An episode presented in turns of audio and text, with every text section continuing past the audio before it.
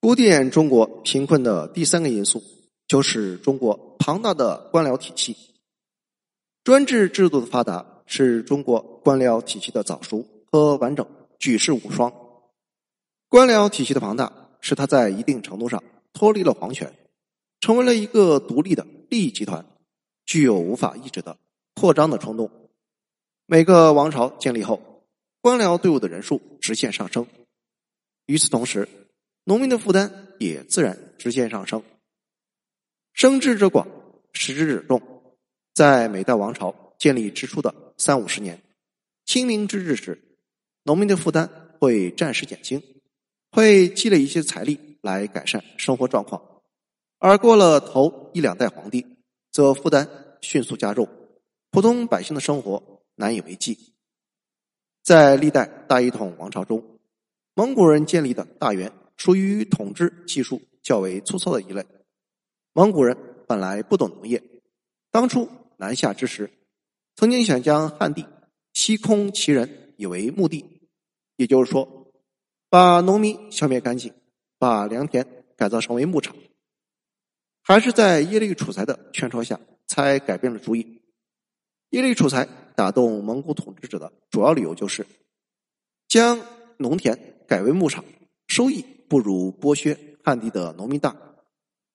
基于这种思维方式，蒙古人的剥削比历史上其他任何大一统王朝更加赤裸裸。元朝将全国分为蒙古、色目、汉人、南人四类，公开实行民族歧视政策。为了防止汉人反抗，蒙古规定不许汉人学习武艺，不许汉人上山打猎，甚至夜间禁止汉人通行。每天晚上八点到第二天早上六点，老百姓不许上街行走。和这一条相配合的是，在以上时段不许老百姓点灯。汉人百姓生活如同奴隶。经济上的剥削比政治上的歧视更令底层百姓难以承受。蒙古皇室手笔粗豪，挥霍极大，日常生活奢侈无比，宫廷花销大的惊人。根据天历二年，也就是一三二九年正月的报告，皇后日用所需超十万锭，币帛五万匹，棉五千斤。蒙古王室做起佛事来更是漫无节制，最多时一年做佛事五百多次。根据延禧四年（一三一七年）统计，每年蒙古内廷做佛事要用面。四十三万九千五百斤，油七万五千斤，酥油二万一千八百七十斤，蜜二万七千三百斤。而这些庞大的费用，最终是由底层社会来承担。还是以朱元璋家为例，元朝实行了职业世袭制，将一部分人户另立户籍，承担某种专业性徭役。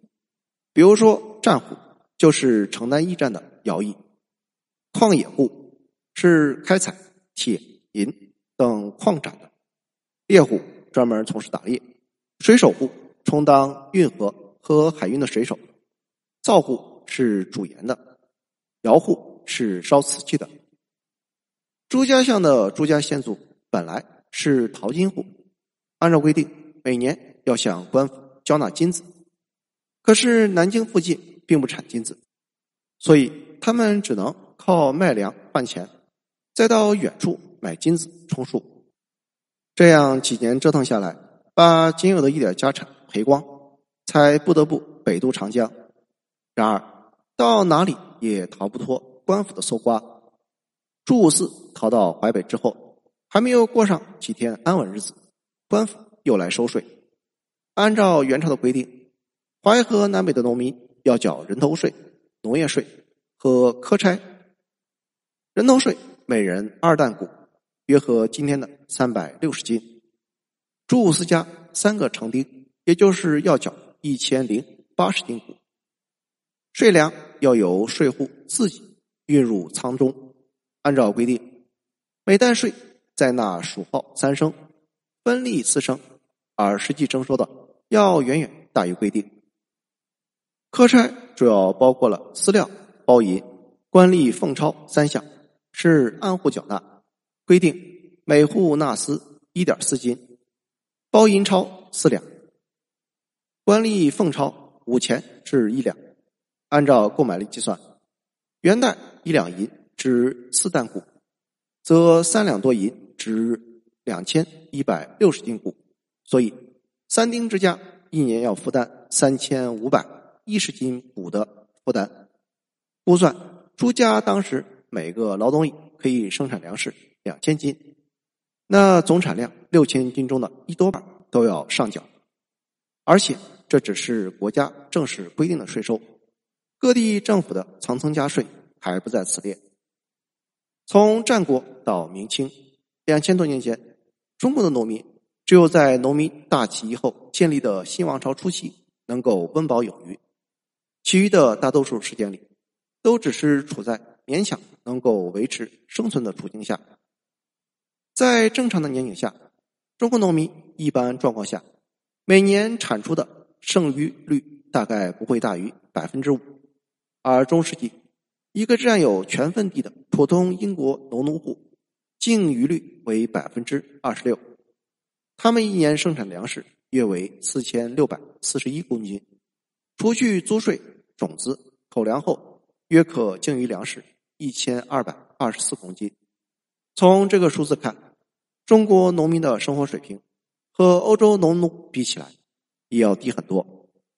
由此可见，中国的官僚阶层对广大农民的剥夺，远远严酷于欧洲的庄园主。中国农民被迫在简单的再生产中耗尽了全部潜能，使他们无法像西欧的农奴一样。有剩余财力来发展自己的势力，拓展自己的活动空间，因此推动起一个又一个的促进封建制度解体的重大历史变迁。谢谢收听，欢迎评论、点赞和转发。